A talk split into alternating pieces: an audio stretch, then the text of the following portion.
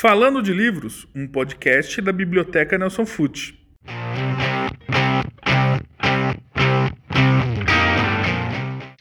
Olá a todos e todas, muito bem-vindos a mais um episódio do Falando de Livros. Eu estou aqui com a minha companheira Priscila para mais uma super entrevista e o convidado de hoje é um jundiaiense, fã da literatura tracker e autor de vários livros de contos e poesias. Isso mesmo, Michele. Hoje estamos com o Fábio Espina, que já publicou mais de 20 trabalhos literários em coletâneas de contos e poesias. E no ano passado lançou o livro Nictalope.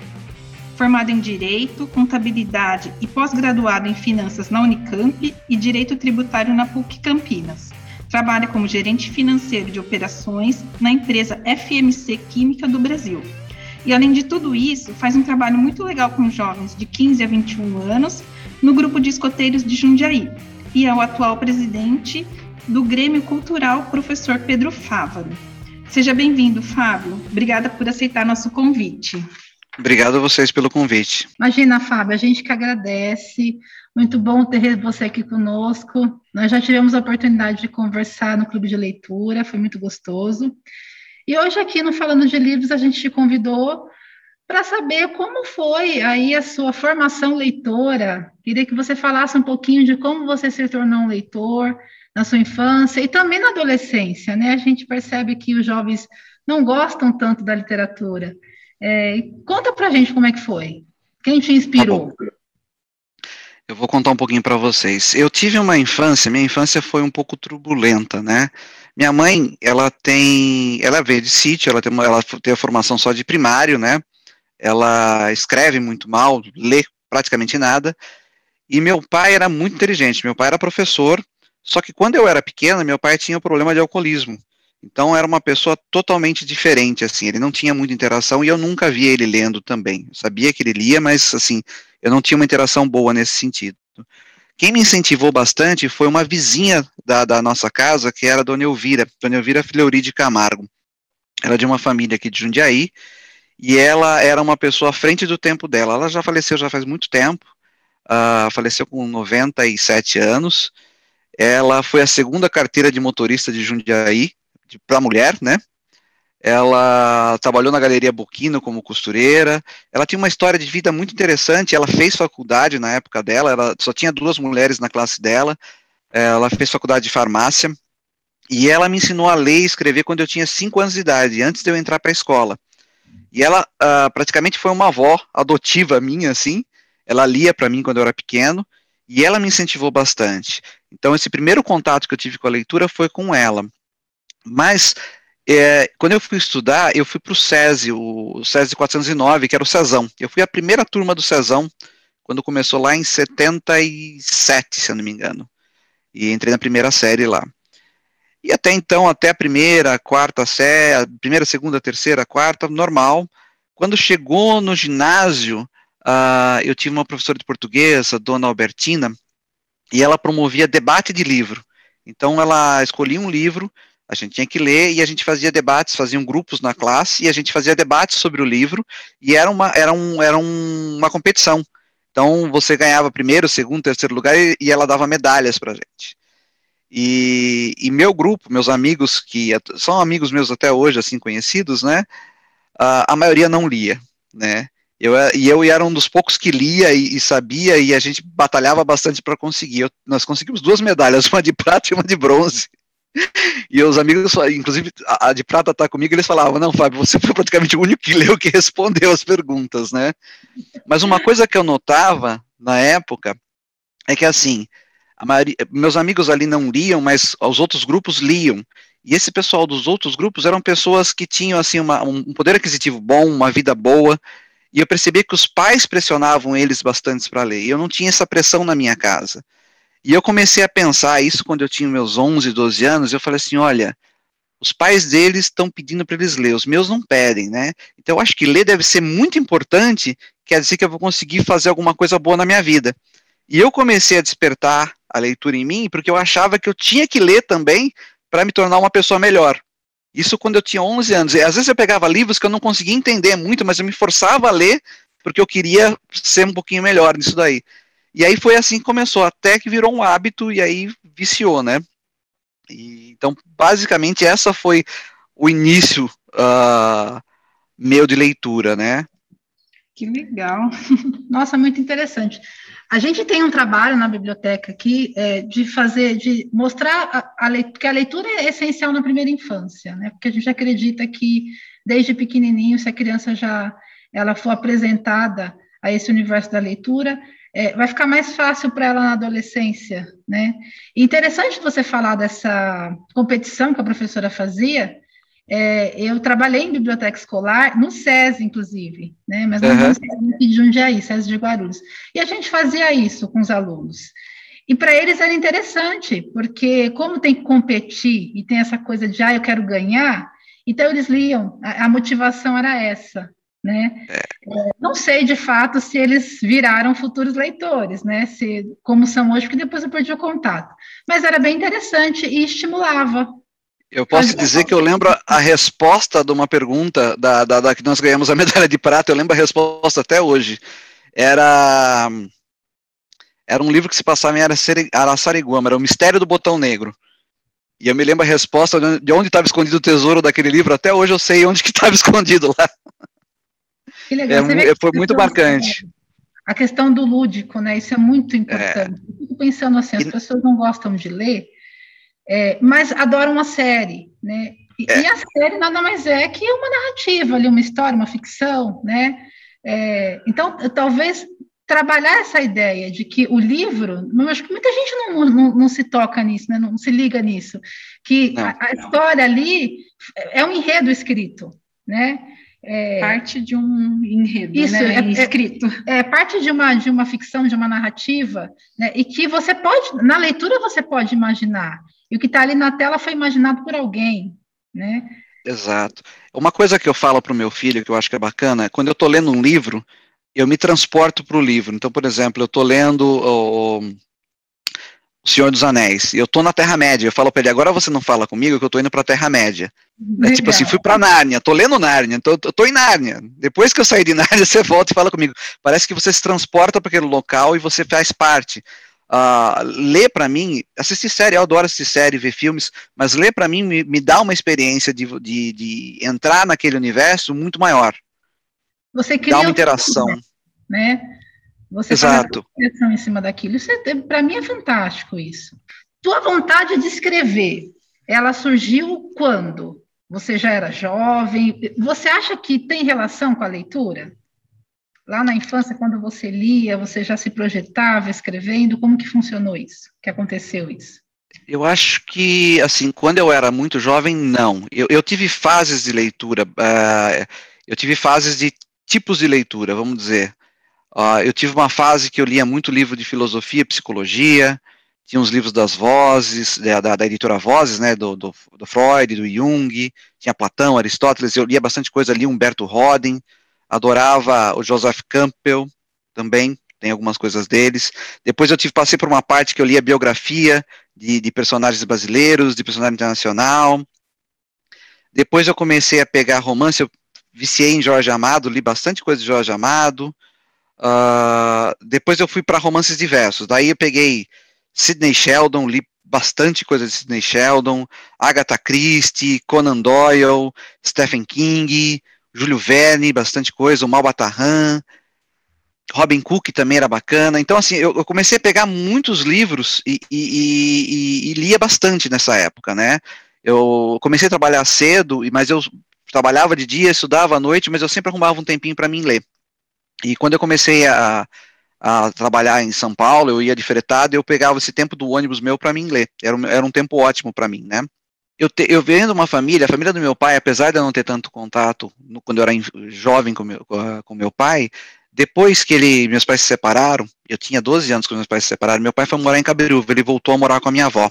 E aí ele foi melhorando, ele foi largando um pouco o vício do álcool, né?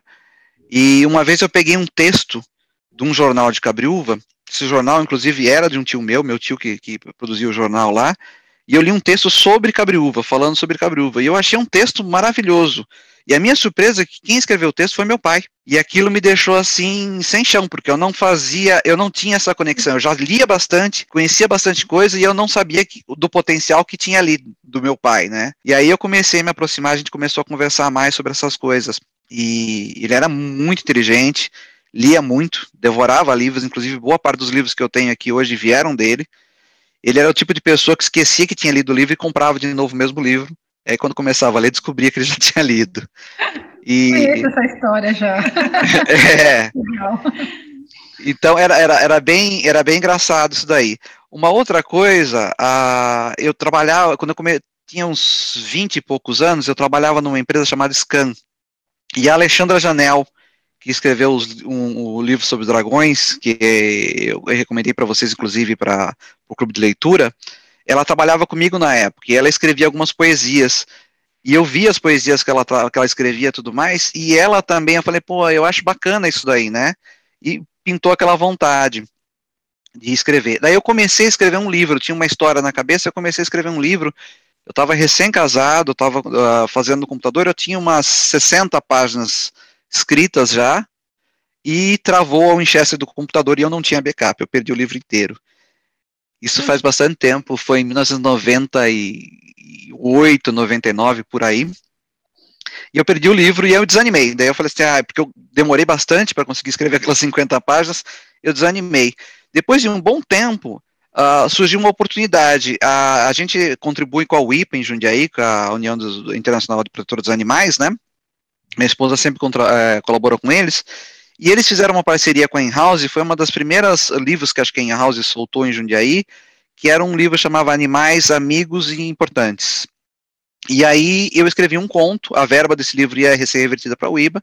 Aí eu escrevi, na verdade não foi um conto, foi uma crônica contando a história de uma, de uma gatinha que, que, que tinha passado pela vida da gente. E foi o primeiro. Depois desse daí, praticamente quase todo ano, eu acabei participando de um, de um, de um, até tomar coragem de escrever o livro de novo. O Nick Talop foi o primeiro que eu publiquei, mas ele não é a história daquele livro que eu estava escrevendo lá atrás que eu perdi. Uh, é, a história daquele livro lá atrás é um dos que eu estou escrevendo agora. Então eu retomei ela um pouco diferente, mas uh, foi assim que eu comecei a, a pegar. Foi, foi um pouco mais. Na verdade, foi depois dos 30 anos que eu comecei a escrever mais mesmo. Até antes eu, eu, eu, lia mais, trabalhava, estudava, uhum. focava mais na, na, no dia a dia acabava lendo mais as, os textos técnicos, assim, por conta do trabalho, né? A gente tem uma fase da vida que acaba fazendo isso mais, né? Então, você sabe que, assim, eu trabalho no meio gerencial, eu, eu já estou há 12 anos nessa companhia, mas trabalhei 11 anos em, na Procter antes de estar na FMC, né? E é muito comum no meio nesse meio empresarial a gente ler livros técnicos gerenciais, aquele Quem Comeu Meu Queijo. Uhum. É bacana, tem bastante livro bom, tem muita literatura, a gente ganha livros quando a gente vai em seminários, tudo mais assim, mas eu acho que o que eles são bacanas para dar uma base, mas eles são abordagens diferentes praticamente dos mesmos aspectos, assim, são visões diferentes que você pode utilizar, pode funcionar para uns, como pode não funcionar para outros. O que eu gosto mesmo é literatura em geral, na verdade, ler. Eu falava assim, eu leio de tudo, se não tem para ler, eu vou ler bula de remédio, né? Porque você tem que ter aquela É, o ato de ler é bom, né? Você conhecer palavras. Eu adoro conhecer é. palavras diferentes. Eu ia falar que eu acho interessante assim como que é, você pode dizer a mesma coisa de várias maneiras diferentes. Né? Você pode dizer sucinto, você pode dizer aquilo num texto de meio parágrafo, né? Como que esse jogo das palavras é interessante. Isso me fascina. É, é, é, muito importante, é muito, é muito diferente isso daí. E eu acho que, por que, que eu também não, não, não me travo somente em livros gerenciais? Eles são importantes, fazem diferença, fazem, mas ele dá só um lado da coisa. Eu acho que para você crescer na sua carreira, para você crescer como ser humano na sua vida, você tem que estar aberto para um espectro maior, né, de, de, de conhecimentos, não está somente limitado àquela área, né. Ah, com certeza, com certeza. É, hoje eu tenho uma oportunidade de ler, e com o clube de leitura eu estou resgatando isso, porque eu estava muito focada mesmo em literatura, assim, da minha área, formação, é, e a, a, gente lê, é gostoso mesmo, eu adoro aprender, ainda mais porque é coisas que eu vou aplicar na minha, na, no meu campo de, de atuação, mas você lê com peso, né? Assim, é como se tivesse. Tem uma autocobrança. E quando você lê um texto, quando eu li Nick Talop, por exemplo, eu li assim, Por isso que eu brinco, eu falo que o clube de leitura é uma leitura despretensiosa. Você lê porque é gostoso ler, para relaxar mesmo. Tive Exato. a oportunidade também de ler poesia, que é algo que eu não estou acostumada. E me surpreendi, me surpreendi porque eu consegui enxergar é, a mensagem da poesia, coisa que para mim antes eu não conseguia, né?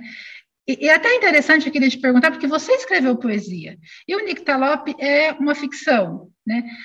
O, o, processo de escrita de uma, de uma poesia, de uma prosa, é muito diferente, né? Eu não, não escrevo, mas eu fico imaginando que a poesia é muito mais sensibilidade, e talvez uma ficção você vai muito mais para o lado da pesquisa, da, da, criação de um universo.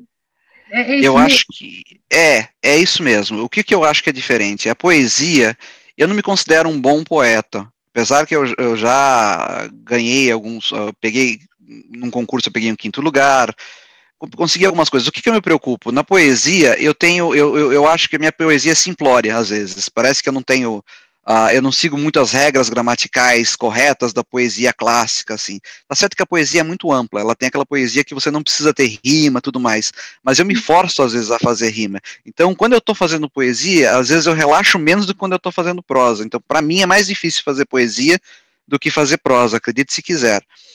E eu me preocupo mais, talvez, com o formato, com, a, com aquilo que eu estou apresentando. Porque existem algumas regras, né, para você fazer uma poesia. E eu, eu adoraria fazer haikais, eu já tentei, estou trabalhando uhum. um pouquinho nisso, mas não é algo fácil, simples é. assim. Então, tem, tem, tem um pouco de, de, de você colocar o sentimento, de você se expressar, Uh, mas não é só isso. Se você quiser fazer uma poesia com estrutura, você tem que conhecer essas regras e tem que tentar encaixar aquele sentimento dentro das regras. Então eu acho bastante difícil fazer, não acho fácil não. A prosa, por outro lado, uh, ela me dá um, uma certa liberdade de você uh, criar e criar um enredo e fazer e, e escrever sobre aquilo. Então talvez por eu ter lido muito mais também romances, prosas, né, do que poesia, eu tenho mais facilidade com isso. Eu escrevo poesia, eu acho que assim, como escritor, a gente tem que tentar escrever um pouquinho de cada coisa, tentar entender um pouquinho de cada estilo, tentar se encontrar o que, que é, qual que é o teu nicho, o que, que, o que, que você consegue fazer melhor e o que, que você consegue produzir. Então eu não, eu não gosto de me limitar num estilo só. Então por isso que eu escrevo poesia, tem um livro publicado de poesia, inclusive, e, mas assim, eu, eu, eu me sinto mais à vontade escrevendo prosa do que poesia, honestamente. Você sabe que você comentou do Haikai? Eu li uma vez um, um, um autor que ele escreve quadrinhos, né? E ele uhum. falou que ele foi se aventurar nas tirinhas. E o quanto é difícil, eu acho que é um pouco parecido com o que você está falando. Você tem Exato. que entre quadrinhos, passar ali uma ideia e o cara que faz isso é muito bom, né? Às vezes você pega um tirinhas que você tem inúmeras interpretações. É como você passa uma mensagem num, num pedaço pequeno de papel, né? Então, é, é, é tem, tem, tem uma, uma, uma, série também que se faz em literatura que são microcontos, não sei se vocês já viram também. Sim, é bem vi. interessante. Então, é, é, duas linhas, e naquelas duas linhas tem uma história toda, e você fica imaginando. Então, é, é interessante, mas é, ou você tem uma inspiração e aquilo vem e você escreve automaticamente, que pode acontecer, e quando acontece a gente é muito feliz, ou quando você quer produzir alguma coisa, daí às vezes você fica encasquetando até sair. O que eu tento fazer, eu deixo fluir. Eu deixo fluir, algumas vezes eu escrevo e deixo guardados, escritos, mas na maioria das vezes, como eu tenho pouco tempo é, disponível para escrever, quando sai alguma, alguma coletânea na cidade, sai algum trabalho e, e as pessoas pedem para participar, aí eu pego aquele tema daquela coletânea e eu escrevo alguma coisa específica para aquilo. Normalmente é, eu tenho feito dessa forma. E, e, essa coisa vem muito da leitura mesmo, né? Você vai ao longo da vida lendo e vai criando o seu repertório, né? E aí quando você é. senta para escrever, você percebe que está tudo ali. Eu acho difícil uma pessoa escrever bem sem é, é, ser um bom leitor? É difícil. Eu acho que não diria impossível, mas é quase que. Uma, uma coisa que é, eu falo, além do português, eu falo inglês e falo espanhol. Uma coisa que me ajudou muito no inglês foi a leitura. Quando eu comecei a ler livros em inglês, meu inglês deslanchou. Inclusive, eu tenho muito contato lá fora e, e, já, e já comentaram comigo que meu vocabulário é muito grande. Ele falou, pô, a gente conversa com outras pessoas, não tem o teu vocabulário. Eu falei assim, é, é porque eu leio. em inglês, né? Então eu compro livros em inglês, eu revezo para você poder pegar vocabulário. Eu acho que quando você aprende uma língua, até tem uma, uma distinção que o pessoal faz, não é que você aprende, você adquire uma língua, como uma criança, né? Então a criança, os primeiros contatos que ela vai ter, ela vai escutar as pessoas falando e ela pode ler os livrinhos de história infantil, tudo mais assim, e ela vai adquirindo aquele, aquele vocabulário, aquela forma de se comunicar. Então, eu acho que é muito importante para quando você faz uma língua estrangeira, é você tentar adquirir essa língua para você. E para você fazer isso, fazer só o exercício gramatical só não é suficiente. A maneira que o ser humano normalmente aprende é adquirindo, é tendo vivência com aquilo. E a leitura me ajudou muito com isso. Nossa, a série do Harry Potter eu comecei lendo ela em inglês, eu li ela toda em inglês. O meu irmão também começou lendo em é. inglês, é. eu achei interessante. Eu não falo inglês, já tentei. Ainda vou voltar, porque agora minhas filhas estão entrando aí na pré-adolescência e elas estão fazendo já, mas agora eu pretendo colocá-las num curso uhum melhor, mais intenso, e vou fazer junto, né? Porque a nossa proposta é um mochilão quando elas fizerem 15 anos. Então eu falo, até lá a mamãe vai estar tá falando alguma coisa. então eu Legal. vou voltar. E o meu irmão, ele fala inglês, ele é professor, então ele começou a ler. Falei, que interessante, Rodrigo. Gostei, e fui buscar o livro em português, né? É, e Harry Potter realmente é fantástico, né? É, é um negócio que a mulher escreve bem. e a toa que está aí 20 anos e ainda está né, é, é, em alta.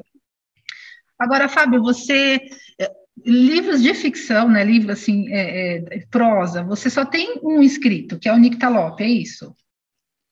Só. Eu tenho publicado, eu tenho três livros. Eu tenho o, o, um livro infantil, que é Dona Dedé de Rodinha nos Pés, que é um livro que eu fiz de brincadeira há muito tempo para minhas sobrinhas, quando elas eram pequenas, e eu, eu consegui publicar ele.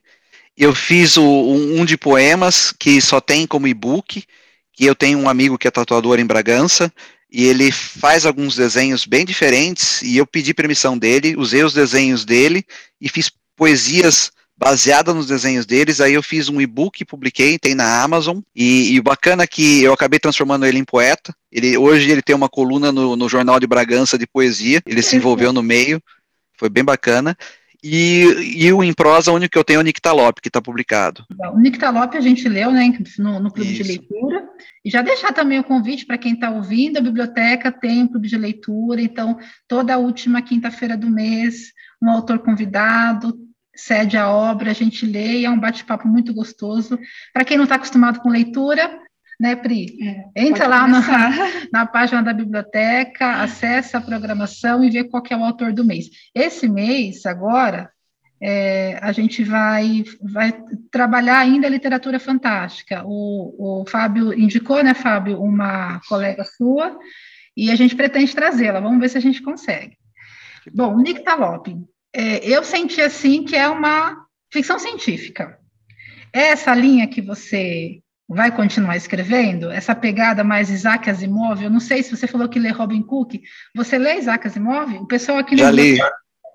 Já li Isaac Asimov bastante, já li Eu Robô, Fundação, já li bastante coisa de Isaac Asimov também. Sim e não, eu diria para você assim, eu tenho mais dois, mais quatro livros prontos, tá? Desses quatro livros prontos que eu tenho, nenhum deles é ficção científica. E eu quero fazer uma continuidade pro Nictalop, eu tenho outras ideias de livros de ficção científica na cabeça que eu ainda não escrevi, então sim, eu vou escrever mais ficção científica, mas eu não vou me limitar a isso. O segundo livro que eu escrevi que não está publicado, ele é, se chama Meu Primeiro Beijo. Ele é bem diferente do Nictalop, é. Ele vai contar a história de um menino de 12 anos e, e as peripécias dele até ele conseguir dar o primeiro beijo dele eu, eu, eu, como eu escrevi esse livro? Foi uma técnica que eu usei. Eu assisti um documentário sobre o Gabriel Garcia Marques, falando dele. E ele comenta que ele, que ele usava elementos da vida dele para fazer os livros dele. Então ele pegava personagens da vida dele e transformava nas histórias. Então eu peguei, fiz exatamente a mesma coisa. Eu peguei coisas que aconteceram na minha vida e cada capítulo são fatos que aconteceram. Eu estruturei dessa forma e eu contei a aventura desse menino através dos fatos, das brincadeiras que ele passou Uh, ele tinha vontade de dar um primeiro beijo numa menina e ele se planejava para fazer isso e o que acontecia. Então, alguns capítulos não têm nada a ver com o primeiro beijo, são só interações normais e outros têm algum link que vai levar à história final. Tá? É bem leve, é bem diferente. Talvez eu precise fazer algumas modificações. Ele não, não, não sei se ele está 100% pronto ainda. eu ainda eu ainda estou pensando ele como que eu vou publicar, mas eu já escrevi ele completo. Então, assim, o começo, meio e fim está lá. Então, esse é o segundo livro que eu escrevi. Terceiro que eu escrevi, que está pronto também, é um, um, que eu chamo de Amigos do Oculto, ou Amok, é o nome que eu dei para eles. Né? Essa ideia é para que sejam quatro livros no final. Eu tenho o primeiro escrito e estou trabalhando no segundo. Esses são, é, eu, eu, eu, brinco um pouquinho, essa é a ideia daquele primeiro livro que eu perdi, tá? Sim. Eu brinco um pouquinho que é a turma do Scooby-Doo, sem o Scooby-Doo, né? E, e, é como se. E, e, e, o fantasma, na verdade, é, é verdadeiro, não é um fantasma que é alguém fantasiado. Então, essa é a diferença. Então, eu peguei quatro jovens, uh, entre 17 e 18 anos, assim, eu não, eu não comento a idade deles no livro, e eles estão estudando, estão terminando o colegial. Então, acompanha, vai acompanhar dois anos do colegial deles, até eles saírem do colegial. É, a ideia é essa. Então, o primeiro livro e o segundo vai se passar no, no terceiro, no segundo ano, e o, o, terceiro e quarto livro se passa no quarto ano. Acaba com a formatura deles, né? E são quatro personalidades diferentes. Tem uma menina que ela, ela gosta de mexer com ocultismo e tudo mais. Ela se considera da religião Wicca, então ela gosta de mexer com isso ela tem uma melhor amiga que não liga muito para isso, mas está sempre com ela, que é amiga de infância, mas é mais. É, ela já é mais um pouco Barbie, gosta de se maquiar, gosta de, de vestidos, é um, um, estilo bem diferente.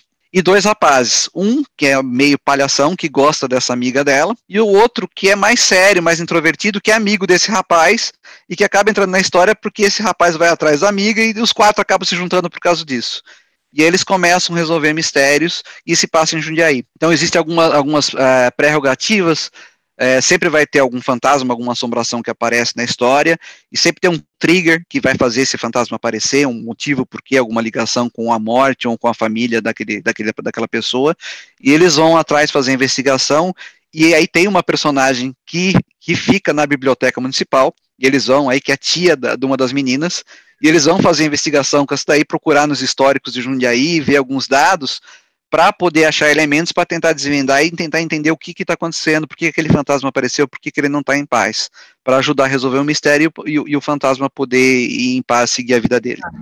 Então, as histórias são baseadas nisso e eu uso elementos da história de Jundiaí para fazer isso.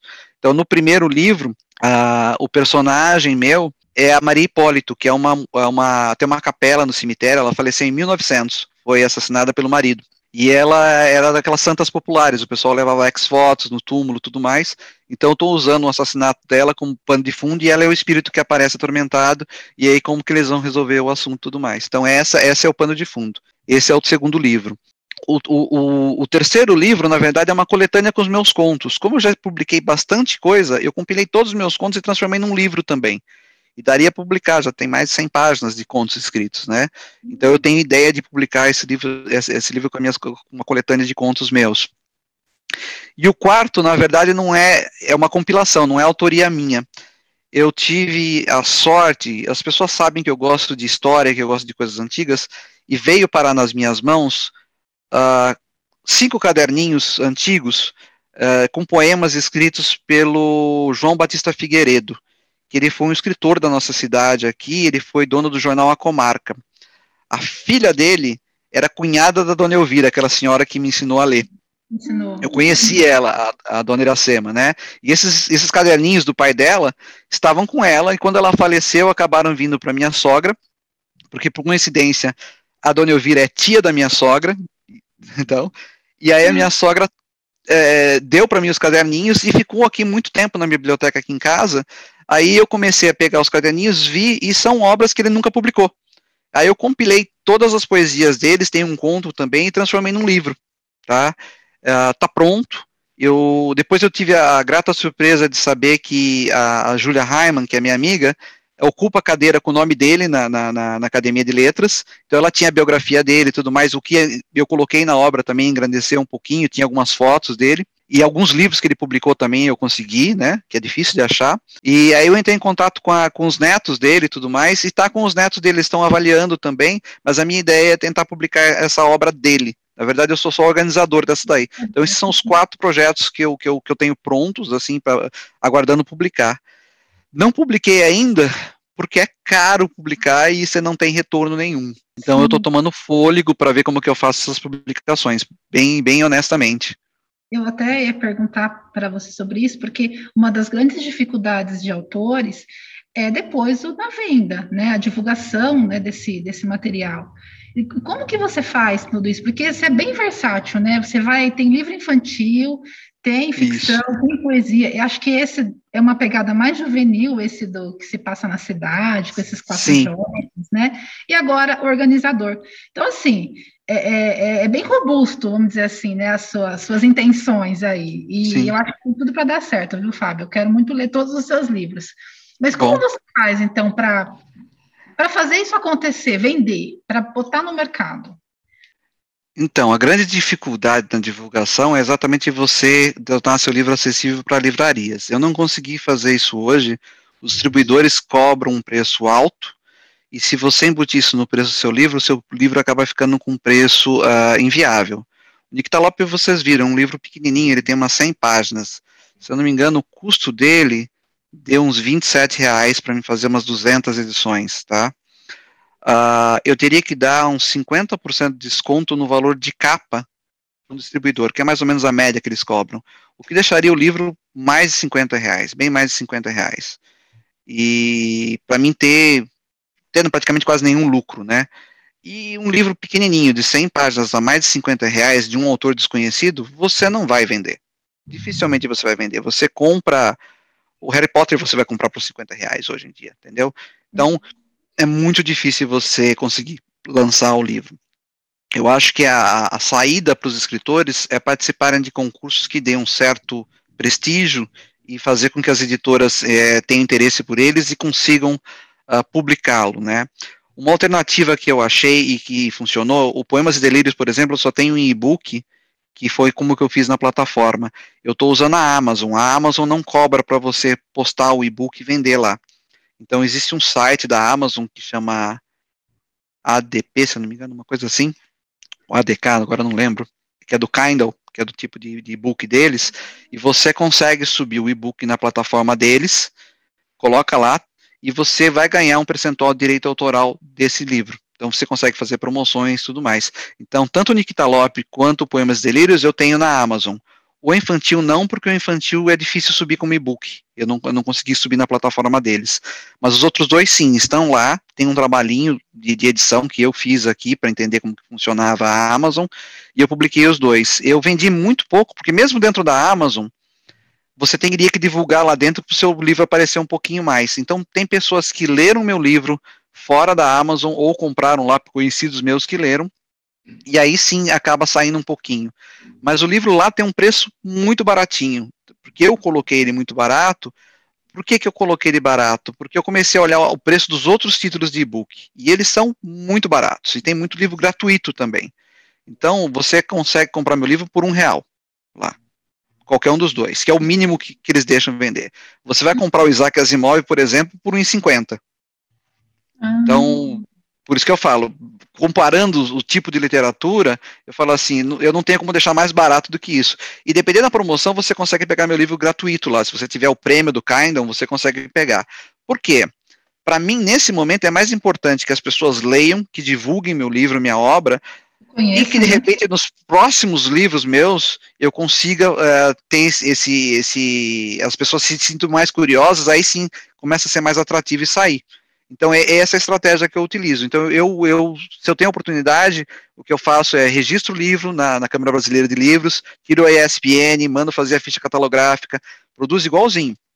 Então, toda essa parte eu fiz do, do, do Poemas e Delírios, e eu publiquei sem editora nenhuma, eu publiquei uh, sozinho dentro da Amazon. Foi a maneira que eu fiz. Eu não tenho cópia eh, física dele. Um serviço que a Amazon oferece em outros países, mas não tem no Brasil, mesmo estando como e-book, eles imprimem o livro para você lá fora e te entregam. Então, o Nick Talop mesmo, minha sobrinha mora no Arizona. Eu, o correio daqui para lá e de lá para cá tá um desastre. Então, o que, que eu fiz? Eu comprei o meu livro na Amazon, impresso lá, mandei imprimir lá nos Estados Unidos e ela uhum. recebeu meu livro impresso lá, numa qualidade razoável. E eu tenho uma senhora também que comprou meu livro Poemas e Delírios lá nos Estados Unidos, ela não fala português, mas ela é uma senhora que se aposentou dessa empresa que eu trabalho já faz algum tempo, ela me conhece e ela comprou meu livro. E eu, foi muito simpática ela até. Aí o que, que eu fiz? Eu traduzi os poemas para ela em inglês. Eu falei, o poema perde em inglês, porque é outra, né? Mas pelo menos você sabe do que eu estou falando. Daí ela falou, não, eu estou treinando meu português aqui. Daí eu mandei para ela um depara, mandei a parte. É uma pessoa que eu conheço que comprou. E a Amazon deposita para você um, um royalties, por exemplo, custa um real o livro. A cada livro vendido eu vou ganhar 20 centavos, entendeu? Você tem um patamar de royalties que você coloca lá. Então você tem um recebimento que você vai ter, e que não é uma coisa que vai te deixar milionário nada, mas assim, pelo menos você consegue divulgar teu livro. É, é a maneira que eu achei simples e fácil para mim. Uh, outros escritores deveriam que dedicar mais tempo, talvez criar sites para o livro, ir atrás de eh, matérias, tudo mais. Eu não, não consigo ter esse tempo disponível para fazer tudo isso. Então, a maneira que eu encontrei é colocar meu livro à venda num preço acessível numa plataforma mundial que as pessoas consigam comprar. Mas é legal, são estratégias, né? Eu gosto então, da maneira como você escreve, assim, da maneira que você conta que você faz essa, administra a produção dos seus livros, porque é, ela é muito estratégica, né? Eu gosto dessa, esse raciocínio que você usa. E até para fazer a divulgação também. A gente tem que ser assim, né? Meio MacGyver com tudo e dando nossos pulos, né? Eu não sabia que era possível submeter a obra assim para a Amazon, Precisa ser feito algum tipo de seleção deles? Ou, ou é só Não. entrar e, e, e, colocar? Que é uma é alternativa para quem está querendo, né? É só entrar, colocar, você tem, tem, tem um passo a passo, você tem que ver como que é lá, você tem que colocar o ISBN, você tem que colocar dados da ficha catalográfica, classificação etária, toda essa parte você tem que colocar lá. Então não é um processo simples, é, bom, não é complexo, mas também não é super simples, entendeu? Tem um, tem um caminho. E o formato para fazer o upload também, ele não é um formato, é, é um formato próprio da Amazon. Então eu tinha o Nictalop em PDF, que é aquele que eu forneci para vocês, mas aquele não foi o que subiu. Eu tive que adaptar, eu tenho um outro formato em, em Word, eu tive que modificar tamanho, algumas coisas assim, para dar certo. Então é, ele tem algumas exigências um pouco diferentes. E aí você tem que ter um pouco de conhecimento da, das ferramentas para poder fazer isso. Sim. Bom, interessante. Fica aí a dica para quem está lendo, tem material e quer publicar, às vezes não tem dinheiro, pode fazer essa publicação independente e depois subir o material para a Amazon, né? É uma forma Exato. de conseguir chegar nas pessoas. Bom, Fábio, eu vou te fazer aqui mais uma pergunta, depois a Priscila encerra, tá? Eu queria saber, assim, de 0 a 10, é, quanto que a leitura representa no que você é hoje? Eu diria que 11.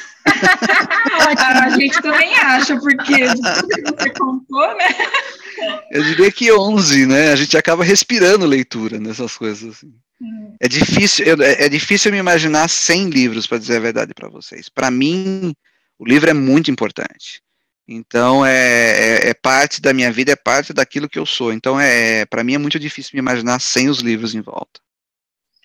Ai, até, até na sua isso. formação, né, de, de é, exatas aí, né? É, a gente só é um bom profissional se a gente busca informação, né? É, Sim. E acho Sim. que o meio mais barato e fácil de conseguir é, estar sempre atualizado é por meio da leitura, gente, dos livros. não me conformo como o livro é tão caro, deveria ser muito mais acessível. Deveria ser mais acessível, exatamente. Deveria ser mais fácil você colocar as coisas no mercado. Deveria existir um tipo de subsídio, alguma coisa nesse sentido que uh, facilitasse o acesso, mas é, é difícil. É... Política é complicada. Sim, tem um caminho das pedras aí, mas a é, gente vai realidade. É, afastando as pedras e, e achando o curso do rio. Exatamente.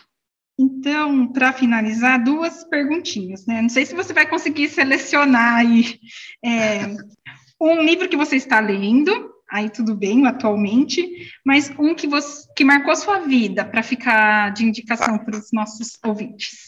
Olha, eu terminei nesse domingo o Duna, não sei se vocês conhecem. Uh, Duna é uma ficção científica do Frank Herbert, muito bacana, livrão grandão, ah, né? a gente tem aqui na biblioteca. E eu estou começando a ler agora esse Vozes Ítalo-Brasileiras. Tem um conto meu aqui. Esse daqui, na verdade, foi organizado pela Rosa Ligalo, tá? Uhum. É, é, é, feito pelo Comitê Ítalo, é, de, de Italianos no Exterior. E tem vários contos aqui, estão em português e italiano. Tem um conto aqui da neta do, do, do Jorge Amado. Camila Gattai, né? E o meu conto eu já li, logo que chegou o livro eu já li, né? O livro ainda não, não teve o lançamento oficial, vai ter o lançamento oficial aqui no Brasil e na Itália. E eu, eu peguei ele para ler agora. Então, no momento, eu estou lendo esse. Livros que marcou a vida, é o que você falou, é muito difícil escolher um, tá? Uh, o, o, que eu pensei um pouquinho, que é um livro bacana, diferente, e eu gosto bastante, chama Médico de Homens e de Almas. Eu não sei se vocês conhecem. É de uma escritora chamada Taylor Caldwell. Ela conta a história de São Lucas. É, o, apesar de ser um livro que conta a história de um santo, ela não, ela não tem esse viés tão religioso assim. Eu, é, é, um livro, é um, é um, romance. É muito bacana de ler.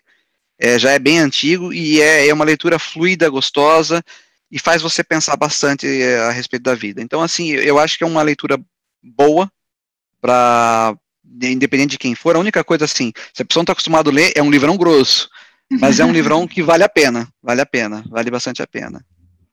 As, as pessoas costumam ficar elas se brecam, né, com o tamanho do livro, mas depois com tamanho de livro, ler, é. Se a leitura fala com você, vai que você nem é. sente, né? É verdade. Bom, ótima indicação. Fábio, muitíssimo obrigada. É, assim, é, muito, é um prazer para a gente vocês cederem o tempo para vir falar um pouquinho de como foi a formação leitora, de como é escrever, dividir um pouquinho como funciona esse processo criativo e falar também de como se posiciona no mercado, porque a gente acredita que está ajudando algumas pessoas que queiram se enveredar pelo caminho e, e não sabem como, né? Então, gratidão mesmo. Muito obrigado a vocês. A oportunidade é excelente. Obrigado, Michele, Priscila e a, e a biblioteca. É, é, uma das coisas que ajuda muito o escritor é poder divulgar a obra e, e essa ferramenta do, do, do, podcast, do clube de leitura, isso ajuda muito e enriquece muito para nós como autores também. Obrigado a vocês pela iniciativa. E já vamos deixar o convite que, tendo o livro publicado, faz o lançamento aqui na biblioteca com a gente. Opa, tá pode deixar. E esse foi então o nosso Falando de Livros. Esperamos que tenham gostado. Não deixe de compartilhar, acompanhar os próximos episódios, curtir e compartilhar em suas redes sociais. Vamos juntos cultivar o hábito da leitura, porque ler é a chave para o universo de possibilidades. Fiquem ligados no próximo episódio. Até lá!